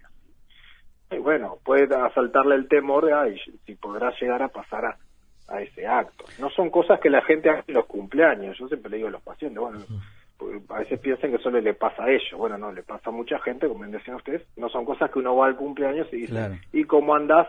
Ah, acá ando con unas imágenes que me vienen cada tanto de que de que empujo un chipilín contra la pared. No, eso no, no. ¿Qué relación no tienen los, los temores, eh, estos temores ob- obsesivos con las fobias? ¿Hay alguna relación o no hay ninguna? Tienen, re- claro, tienen, sí, relación. De- Después hay que ver un poco el enfoque, que, eh, digamos, de la, psicopatología tiene varias, varias, este, este, encares, ¿no? Más, clásicos, este, franceses, más, este, americanistas, pero eh, la, la neurosis, este, obsesiva, donde, donde quedan, este, eh, que engloba todos los pensamientos obsesivos, y bueno, es una neurosis, ¿no? O sea, implica un conflicto interno. La fobia es también una neurosis fóbica que implica un- un contenido de angustia interna, un conflicto intrapsíquico, es decir, de, de aspectos que el sujeto trae, de, digamos, de, a- tiene a nivel inconsciente, que el sujeto deposita, desplaza sobre determinados objetos simbólicos, ¿no? Entonces, bueno, le tiene miedo a, las a las palomas, o le tiene miedo pánico, ¿no? O sea, Sí. le asiste pánico a la paloma, le asiste pánico a, a andar en ascensor, le, le asiste pánico a los lugares públicos, y eso tiene una, una obviamente una referencia con, con, con un determinado va- valor de la, de la historia del sujeto, este, y le produce angustia.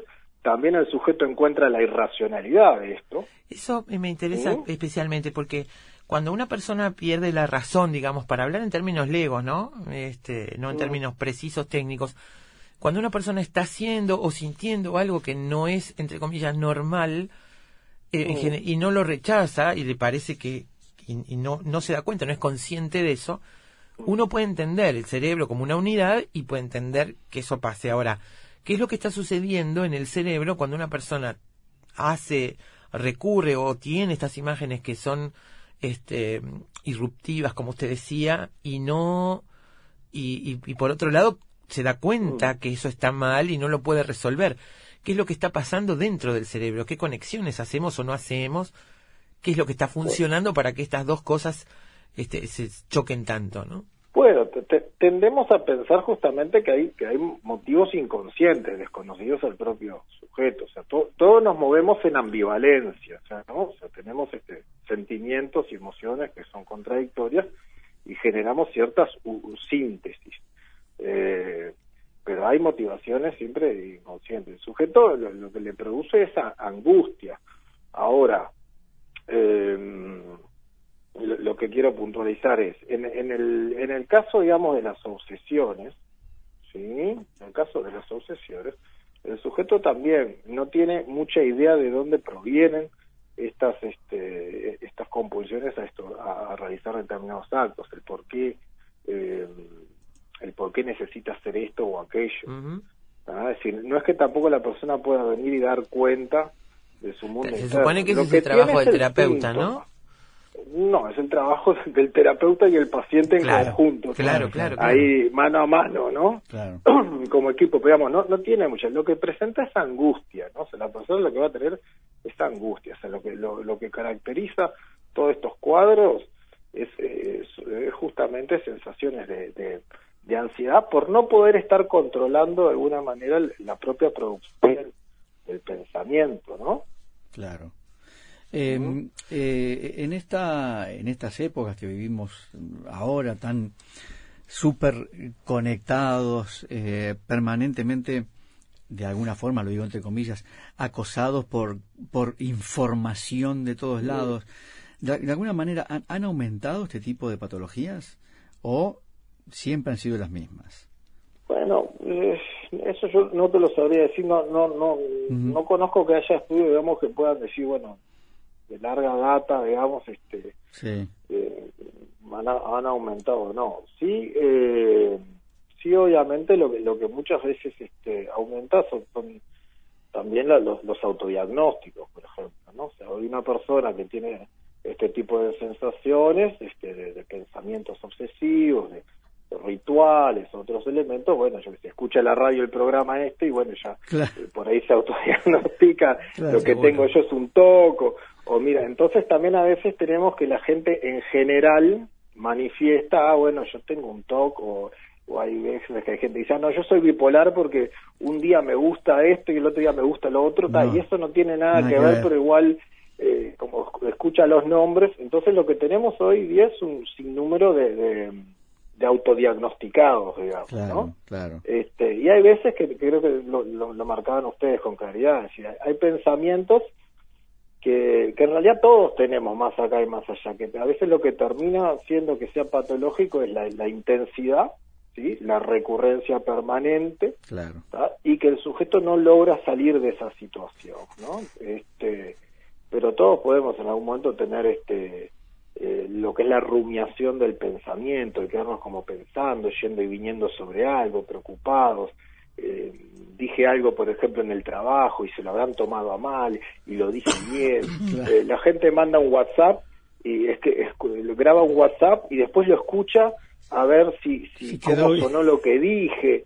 Eh, Por eso yo le- preguntaba, ¿no? Por eso preguntaba eso, ¿no? O las cosas que de repente se dicen en los grupos, si alguien se siente perseguido, todas estas cosas, ¿no? Todo eso favorece, obviamente, Claro. crea un terreno propicio, pero no, no necesariamente crea un terreno propicio para, bueno, para, para más, más patología. Pero sí vivimos quizás un poco más, este, alguna gente manda el WhatsApp, no ni piensa en nada, pero No. aquel que, aquel que tiene ya una tendencia, sí, obviamente que, bueno, que queda un poco, este, este, yo que sé, manda el mail, después se fija en la casilla a ver si, si, si llegó, si no llegó, o sea, queda como más pendiente de confirmaciones de sus actos que implican de alguna manera un, inten- un, un temor un temor a que su mundo interno se, ha- se haya eh, expresado en esos actos sin controlarlo. Claro. ¿tá? Es decir, sus tendencias internas más reprimidas, más agresivas, ¿no? Este, y que a veces salen en alguna equivocación, en algún acto fallido, ¿no? No, no siempre es el corrector del, del de texto el que cambió la palabra, a veces la gente pone una palabra que no es la, la que conscientemente quería poner, porque bueno, se expresó por ahí una, una tendencia, digamos, de, otro orden, ¿no? Claro.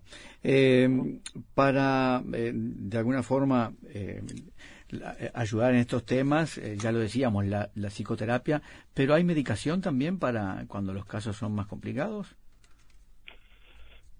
Bueno, yo entiendo que es un que es un tema que la solu eh, la resolución última de lo del- de la neurosis obsesiva, del pensamiento obsesivo, este y, bueno, y- y ahí tenemos que ver, ¿no? Si nosotros lo tomamos de la clasificación más psicodinámica, vamos a hablar de neurosis obsesiva. Si lo tomamos de la clasificación americana, como bien dijeron ustedes, vamos a hablar del trastorno obsesivo compulsivo Claro. y, y ya son, son tienen sus pequeñas variantes las formas mentales. Pero bueno, eh, siempre hay medicación que es ansiolítica, que es para bajar los niveles de ansiedad. De ansiedad, pero la claro. pero la- en la medida que nosotros entendamos estos pensamientos, así estas estas tendencias de, de- de preocupación por por nuestro por el control de nuestros propios actos, por el por el orden, este también la aparición de los rituales, los entendamos todo como una una un conflicto interno del sujeto, ¿sí? Eh, la resolución es, es psicoterapéutica. Claro, ¿no? O sea, que el sujeto eh, logre de alguna manera tratar de entender qué significado tiene eso que le está pasando, ¿no? Claro. Y de ahí destrabe de alguna manera. Claro. Eh, Se supone que es eso, ese es el, entre comillas, el secreto, digamos, ¿no? En- Entender lo que pasa y por qué sucede es la manera de que eso deje de suceder, digamos, ¿no? Es, es ser consciente de lo inconsciente. Y en en un encare psicodinámico, bueno, sí, pa- pasa un poco en esa, en esa línea. Después, obviamente, lo que sé, si uno encara más cognitivo-conductual, eh, por ahí va a haber un poco en, en, en- en tratar de, de- generar, yo que sé, por ejemplo, en el caso de las fobias, que trabajan muy bien los cognitivos conductuales, generar lo que llaman la desensibilización, que el sujeto poco a poco se vaya acercando al, al objeto fobígeno. Entonces, bueno, este, por ahí un día no me, no me animo a subir solo el ascensor, pero subo con alguien que me, me acompaña y de ahí de a poquito le voy como que perdiendo el, el pánico y reaprendiendo. Son distintos encares, pero eso también es psicoterapéutico, ¿no? Me explica un, no hay una salida fácil para eso de, de, de- Claro. de una, pa- de una pastilla. La pastilla puede calmar la, la La ansiedad ansiedad. cuando es, cuando es muy grande, ¿no?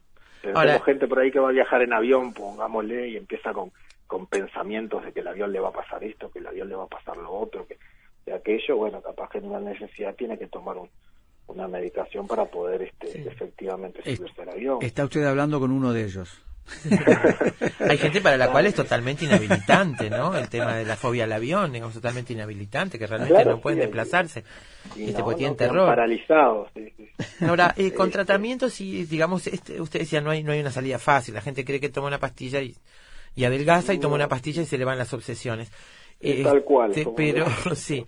Pero, cu- ¿cuál es la, la, el, la perspectiva, el pronóstico, digamos, en general se sale de esto con un tratamiento adecuado? Este, o hay algunas mm, si- situaciones difíciles de destrabar. ¿Cómo es la experiencia en consultorio, digamos, no? No, bueno, lo lo que pasa es que no son temas por, por ahí que vengan aislados, ¿no? Claro. Este, no, no, siempre son temas que, bueno, que, que vienen como... Acompañado dentro de otras cosas. Acompañados de una historia de vida y otros problemas y problemas vinculares y, y- y hay que ver este un poco toda la, la trama, pero pero sí, la, la gente mejora y mejora mejora mucho, ¿no? Este, inclusive a veces, bueno, justamente estos estos este a veces ciertos pensamientos obsesivos que aparecen, ciertas ideas recurrentes, es como que no le permiten al sujeto, digamos, contactar con el placer, ¿no? Y cada vez que va a hacer algo placentero, aparecen ciertas ideas que, que interrumpen.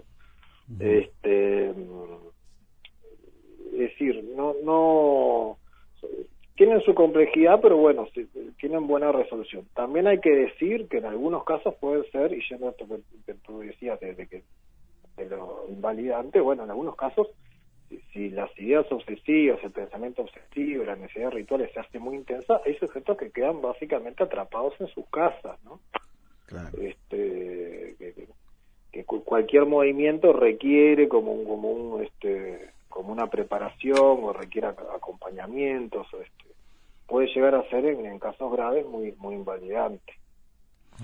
Clarísimo. Mu- mu- muchísimas gracias, este licenciado psicólogo Ignacio Porras. Muchas gracias eh, por aclarar Ha estos sido, temas. un- ha sido un gusto. Quizás no fui del todo claro porque no, No, es un no. tema sencillo para para para No, avanzamos, Sí, sí. avanzamos para, bastante, sí. para expresarlo, pero este les agradezco mucho por la comunicación y bueno, por, porque traten estos temas, son siempre importantes para que la gente Al también contrario. vea que lo que le pa- lo que le pasa no le pasa solo a- solo, a, a ellos, y bueno, y que, que todo tiene tiene un- una una mejor resolución. Al contrario, gracias a usted, sí fue muy claro y, y, bueno, también a veces conviene, porque a veces eh, me ponemos en el lenguaje cosas que de repente se popularizan de una manera que también la van insensibilizando de alguna forma, ¿no?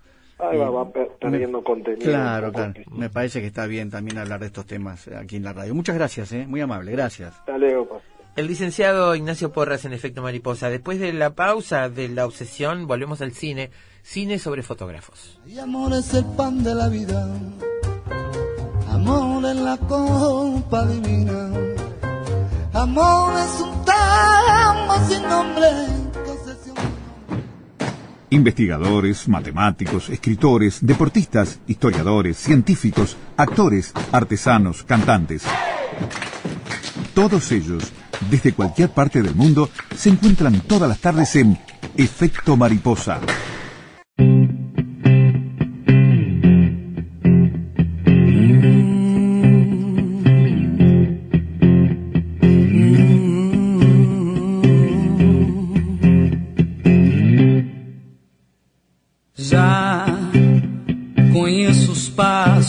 Dessa estrada. Sei que não vai dar em nada. Seus segredos sei de cor. Já conheço as pedras do caminho. E sei também que ali sozinho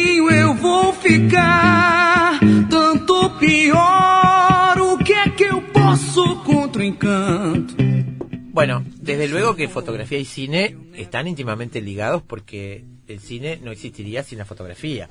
Eso primero, ¿no? Bueno, claro. Fotografía es, la- es una de las categorías básicas del cine. Pero también porque en la ficción se ha tratado muchas veces al fotógrafo como personaje. Ya no películas sobre fotografía en general, sino el fotógrafo como un personaje. En esta mm, en este artículo de cultura fotográfica que habla de películas famosas sobre fotógrafos, arranca con una que yo no conozco. Creo tengo entendido que hay una versión, una remake posterior. Esta es de 1992, se llama El Ojo Público y es Joe Pesci el protagonista. Y la historia es la de un fotoperiodista que se dedica a fotografiar escenas de crimen, escenas de cadáveres.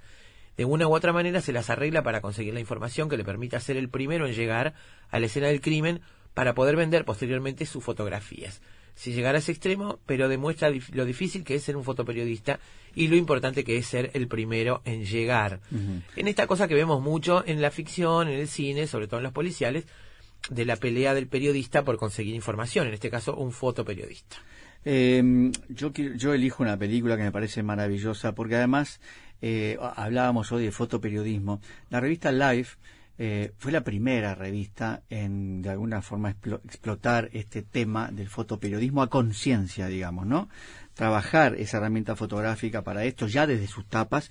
Y hay una película estupenda para mí que se llama La vida secreta de Walter Mitty, que Sí. cuenta la historia de un empleado de la revista Life, justamente, encargado de los negativos de la revista. Él vive en un sótano solamente trabajando con negativos.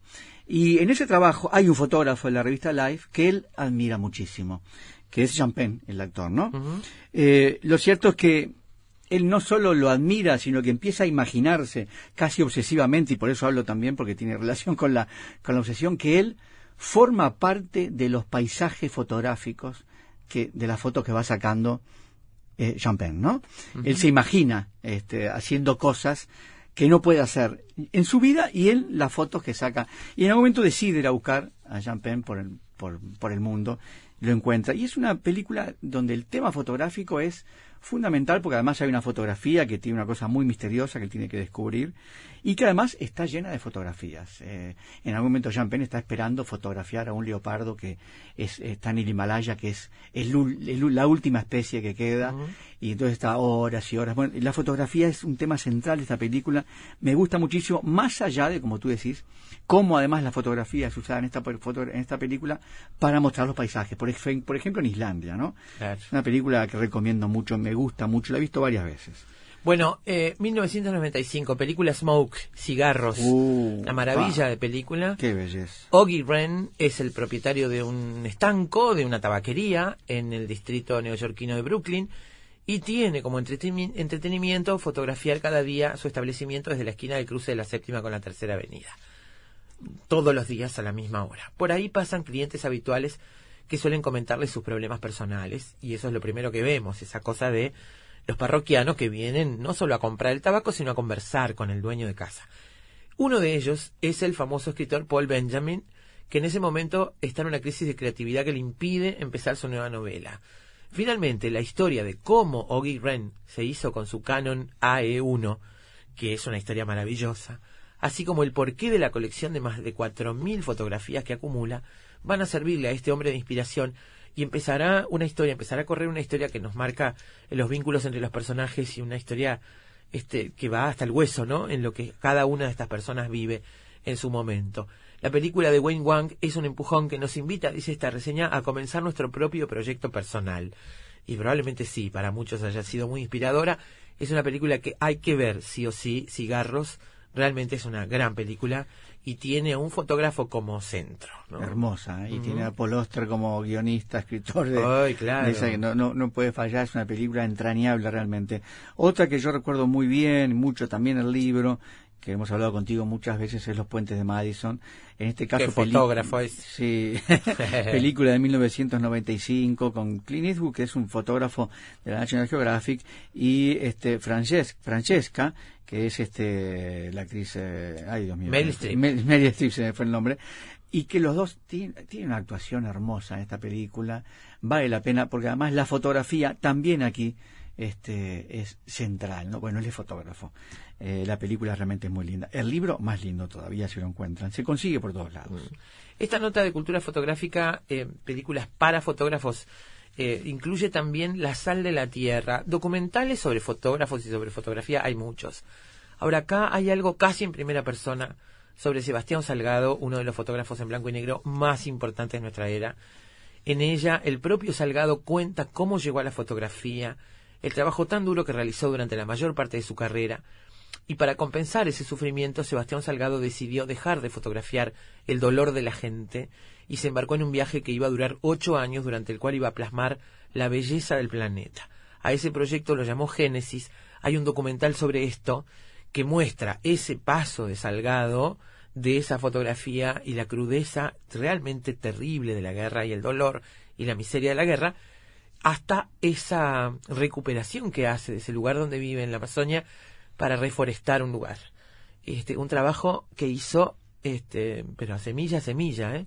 para reforestar un lugar. Es una belleza la sal de la tierra, no dejen de verla tampoco si no la vieron. Bueno, tenemos muchísimas más para mencionar. Yo por arriba nomás menciono Blow Up, una película del 66, una, una realmente muy acertada mezcla entre Michelangelo Antonioni y Julio Cortázar, que es Sí, un cuento de Cortázar, Las babas del diablo, y una película de Antonioni realmente estupenda, de misterio, donde el, el fotógrafo descubre algo en una foto.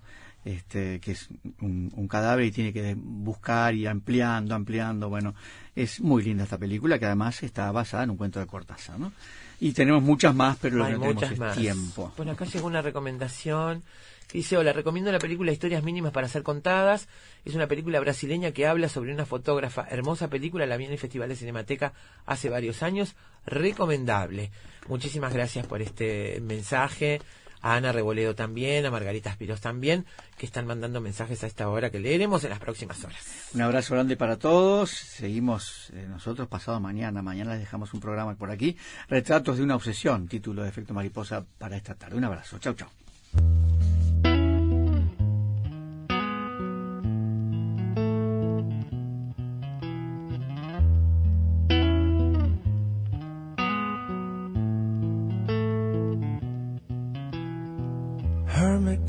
Crabs and calorie shells crushed beneath his feet as he comes towards you. He's waving at you. Lift him up to see what you can see he begins his focusing here,